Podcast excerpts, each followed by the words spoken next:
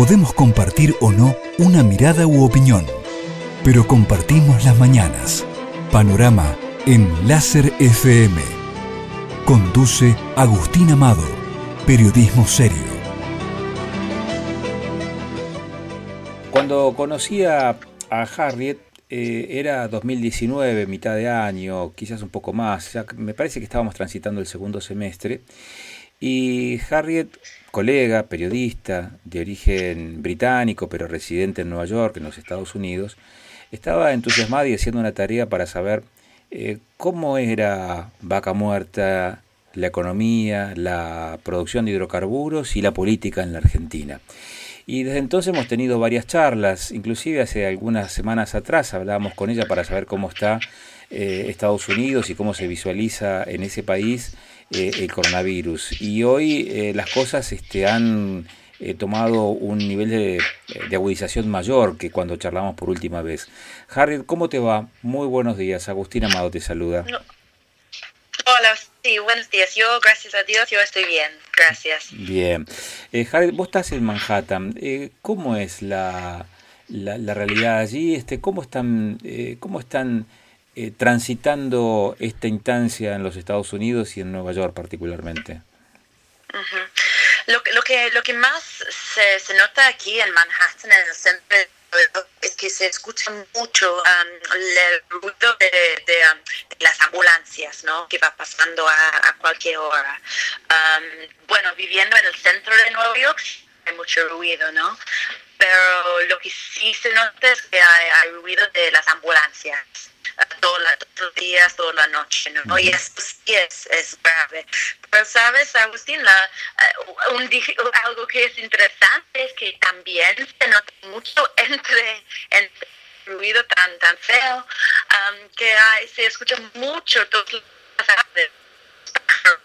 um, en los árboles que la naturaleza vuelve un poco a, la ciudad, ah, que es algo que se nota alrededor del mundo, ¿no? Ah, me imagino que todos ustedes han visto las fotos de, de India, de Los Ángeles, de las de, de los lugares por donde hay mucha polución que ahora se ve mucho menos. Claro. Ah, sí, sí, el, ruido que se escucha es feo. E, esta pareciera ser una, un común denominador. En varios lugares así se ha empezado a advertir esta, la, la, presencia de los animales muy cerca de las urbanizaciones, ¿no? De los sectores urbanos. Claro, sí. Sí, sí, sí, sí, sí. Porque también se nota que hay mucho menos personas en las calles. Claro. Ah, donde vivo yo es, es, un centro, centro de, de, todos los bares, los restaurantes, es, es una zona muy, uh, muy llena de, de, vida, ¿no? Y, um, y ahora todo es, está cerrado. O sea, en mi calle hay, uff, estoy pensando, hay como unos cinco o seis restaurantes solo en mi calle, en mi cuadra, y todos ellos, por supuesto, cerrados. Y bueno, hay poca gente en la calle. ¿Cómo, cómo vive esa gente que ah. tiene los comercios cerrados, las empresas cerradas, los negocios cerrados? Este, Pues eh, es tristísimo para ellos. Yo tengo varios amigos que son dueños de restaurantes y bares y, y bueno, um, yo eh, la semana pasada yo um, tomé la decisión de dar un paseo, ¿no?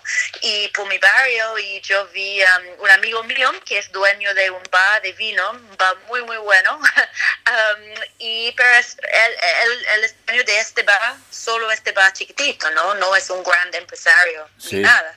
Y yo dije, oye, DJ, ¿cómo estás? ¿Qué tal todo? Y él dijo, mira, estamos, um, estamos intentando con un band-aid, no sé cómo se dice en castellano, pero un band-aid, ¿no?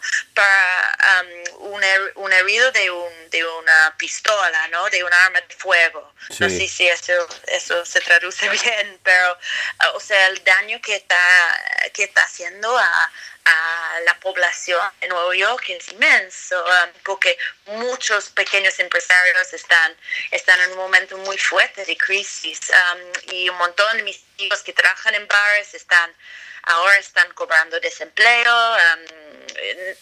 cada semana hay, más y más personas uh, que están cobrando desempleo.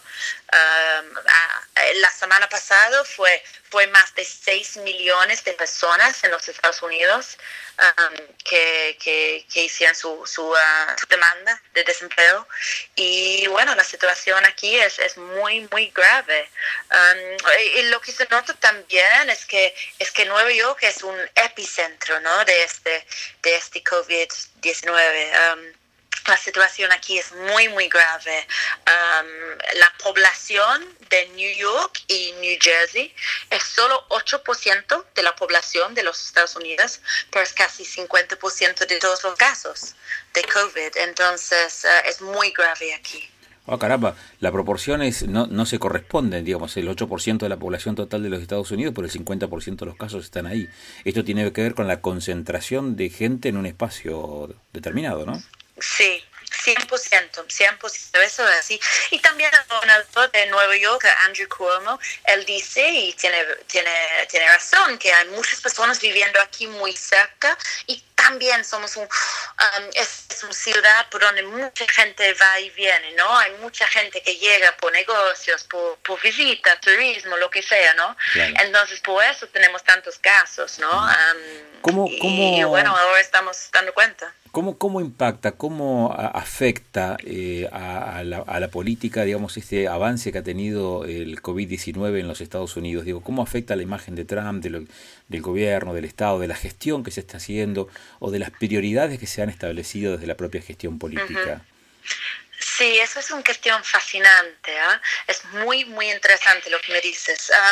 bueno, y, lo que te digo hoy podría cambiar mañana, ¿no? Sobre todo con, con un presidente como Trump, que están, uh, uh, bueno, ¿cómo son, ¿cuáles son los, las palabras en castellano? Pero están mercurial, ¿no? Que cambia cada cinco minutos con el viento, su forma de ser. Uh, bueno, lo que, lo, que, lo que está pasando aquí en, en Nueva York es muy interesante. Es que nosotros tenemos un gobernador que se llama Andrew Cuomo y él es una, bueno, de una familia política muy famoso aquí en los Estados Unidos. Su, su padre era gobernador también, Mario Cuomo. Um, su hermano Chris Cuomo es uno de los anchors de la televisión uh, de CNN más famoso uh, en los Estados Unidos. Entonces es una familia muy poderosa. Y este Andrew Cuomo um, cada día hace su, uh, su um, conferencia de prensa cuando habla de, cómo es la situación en Nueva York. Y, y él, la, verdad, eh, él está ganando mucho aplauso para su manera de, de hablar de la situación, ¿no? Um, porque él habla de, de tono muy razonable con corazón, ¿cierto? Pero con, uh, con cifras, ¿no? Y con uh, datos muy concretos, ¿no? habla de lo que él sabe y cuando no sabe la respuesta, él dice, eso no sé, no, eso no podemos decir ahora. Ah, entonces, claro, muchas personas están diciendo como presidente, porque por supuesto, tenemos las elecciones en, en noviembre y vamos a ver cómo afectó a Trump, porque Trump, está, Trump tiene prisa para reabrir el país. Eso desde el principio ha sido su, su prioridad. Um, porque él, él, piensa que la bolsa, que Wall Street, es como, uh, no sé, una, una, una forma de, uh, de de evaluar su, su, su, mandato, ¿no? su presidencia. Entonces, para él es muy importante tener la economía funcionando muy bien, porque él, um, toda su campaña electoral fue él diciendo, mira, yo soy hombre de negocios y yo puedo manejar la economía, yo puedo generar trabajo para todos ustedes. Vos sabés que, lo que, lo, que acabas de mencionar es, un, eh, es una lectura eh, que contrasta con, fuertemente con la definición política en la Argentina, porque en la Argentina lo que se ha definido es priorizar la salud frente a la economía.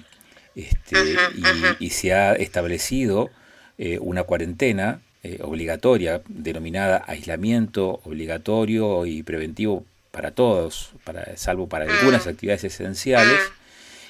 y a medida que van pasando las semanas, se incorpora alguna actividad para que pueda reactivarse eh, en la economía, pero la prioridad aquí en Argentina es la salud, a diferencia de lo que pasa en, en, los Estados Unidos, en donde las elecciones de fin de año lo ponen a Trump seguramente en esta compulsa y su eh, leitmotiv es la economía, que funcione la economía. Cierto, cierto. Y el contraste con, uh, con Andrew Cuomo es muy grande, ¿no? Porque Cuomo está diciendo todo el tiempo que él no va a poner fecha uh, cuando New York va a reabrir, porque cierto, New York es el, es el motor de toda la economía, de mucha economía, digo, um, en los Estados Unidos. Y Cuomo es muy tiene mucho cuidado de no decir vamos a reabrir, pronto, porque él dice mi prioridad ahora es la vida, es salvando la vida. Y es, es muy fuerte la, la comparación ¿no? entre él y entre Trump. Y la gente alrededor de Trump que están empujando para reabrir uh, y como que está diciendo, mira, yo no voy a arriesgar mi madre para que, para que reabrimos la economía. La economía puede esperar. Y es interesante, ¿no? la, comparación. Claro. Eh, ¿Qué números están, eh, qué, qué, datos, qué, eh, qué, dicen hoy las matemáticas respecto de, cómo está impactando el coronavirus ahí en Nueva York, este, mm, sí, es, en el estado de Nueva York ahora estamos hablando de 8.627 muertos. Um, 8.600, ¿ah? es increíble. Para Nueva York fue, fue un momento muy grande cuando sobrepasamos el número de muertos en un día, um, cuando sobrepasamos el número de muertos que, que hubo en uh, el 11 de septiembre, porque eso por supuesto es algo inmenso en, en, en la mente ¿no? de, de, de, todas las personas que viven en este estado. Y, y bueno, algo muy fuerte también es que mientras um, Lombardy, la región de Italia, y Madrid, el peor de toda España, um, mientras en esas dos zonas um, está mejorando la situación, Nueva York sigue uh, en esta curva, todos hablamos de las curvas, ¿no? En esta curva sigue avanzando bastante y pensamos que entre tres, cuatro días uh, Nueva York va a ser la región más afectada de todo el mundo, ¿no? Uh, más que Madrid, más que, que Lombardi, al norte de Italia. Entonces sí, estamos viviendo un momento muy grave um, y muy triste y bueno, ahora todos conocemos personas que están afectados de un momento u otro. Um, de una manera u otra. Yo, por ejemplo, yo hablé con una amiga um, y ella perdió dos de sus uh, tías abuelas esta semana. Um, y eso no es, no es poco común, eso se escucha todo el tiempo. Entonces es un momento muy triste y, y uh, muy grave para, para, para, Nueva York y para el mundo. ¿eh? Eh, Harriet, ha sido muy generosa, como siempre, con los minutos que nos has este, brindado para que pudiéramos charlar de cómo se viven las cosas por allá. Espero que sea una, una buena jornada, aún con toda esta eh, pandemia, eh, pero que sea una linda jornada. Así que te agradezco mucho la gentileza de, poder charlar contigo. Muy amable, como siempre, Harriet. Ah, gracias, Agustín. Sí, sin problema. Un abrazo a todos. Un abrazo. Chao, chao. Que lo pase lindo. Harriet Alexander es periodista. Eh, Harriet es eh, corresponsal en Nueva York para el Daily Telegraph. El Daily Telegraph es uno de los periódicos de Londres. Eh, y Harriet estuvo el año pasado aquí en Neuquén haciendo una cobertura periodística para el Daily Telegraph eh, de vaca muerta, ¿no? y de los vaivenes políticos. En ese momento la Argentina estaba transitando de un esquema eh, de, gestión a otro. Eh, habían pasado las elecciones, las, primarias, y todavía no se habían desarrollado la, primera vuelta, que convalidó el triunfo de, de Alberto Fernández, pero eh, ya avisorando esa posibilidad de cambio institucional en Argentina, cambio político a nivel institucional en Argentina, eh, se encara este trabajo de ver, visualizar, observar eh, cómo funcionaba Vaca Muerta por aquel entonces. Y conservamos la posibilidad con Harry de charlar cada tanto respecto de este otro tema que afecta a todo el mundo, que es el COVID-19, que es el coronavirus, y cómo están las cosas en Nueva York. Nueva York tiene el 8% de la población de los Estados Unidos, pero tiene el 50% de los casos registrados. Eh, y el momento más álgido, eh, más sensible, lo decía recién Harriet, eh, se ha dado cuando se superó el número de muertes que provocó el 11 de septiembre eh, a partir del avance que está teniendo el coronavirus allí en, los Estados Unidos. Y hablábamos también de estos impactos que genera eh, el enfrentar esta pandemia, que genera en otros eh, ámbitos de la vida cotidiana, por ejemplo el de la economía y las prioridades para un sector de la política u otro. Trump ha priorizado la economía porque su leitmotiv es ese y tiene elecciones este año, a fin de año. El gobernador de ese estado donde está Nueva York eh, no comparte esta mirada, de acuerdo al testimonio que nos daba Harris recién, y lo contrastábamos con la mirada que se tiene desde la política central, desde la política este, nacional en nuestro país, en donde también una de las definiciones que ha dado Alberto Fernández es priorizar precisamente la salud de las personas y plantear como eh, una, eh, digamos, un dilema inexistente, este, de decir, o salud o, economía. Eh, hoy por hoy el, tema también ocupa un lugar importante porque de hecho estuvimos hablando con Daniel González de Acipan y la economía eh, podríamos convenir definirla o, mencionarla o denominarla de otra forma, tal vez el trabajo, ¿eh? el trabajo, no necesariamente la economía, el trabajo como tal, que es el medio de vida de las personas, empieza a tener una incidencia y que probablemente esa incidencia se traslade también a la toma de decisiones políticas. Pero habrá que ver cómo. Hoy por hoy lo que se está planteando es que esa toma de decisiones políticas es gradual, es paulatina, es pausada. ¿eh? Lo que se mantiene es la priorización de la salud. Lo que se mantiene es la cuarentena. Y cuando se habla de flexibilizar es en cuotas. ¿eh? Esto es lo que está pasando por estos días en la Argentina. Panorama en Láser FM. Una mirada reposada, detenida, en detalle de los hechos que se destacan. Una forma de explicar lo que nos pasa para proyectar horizontes posibles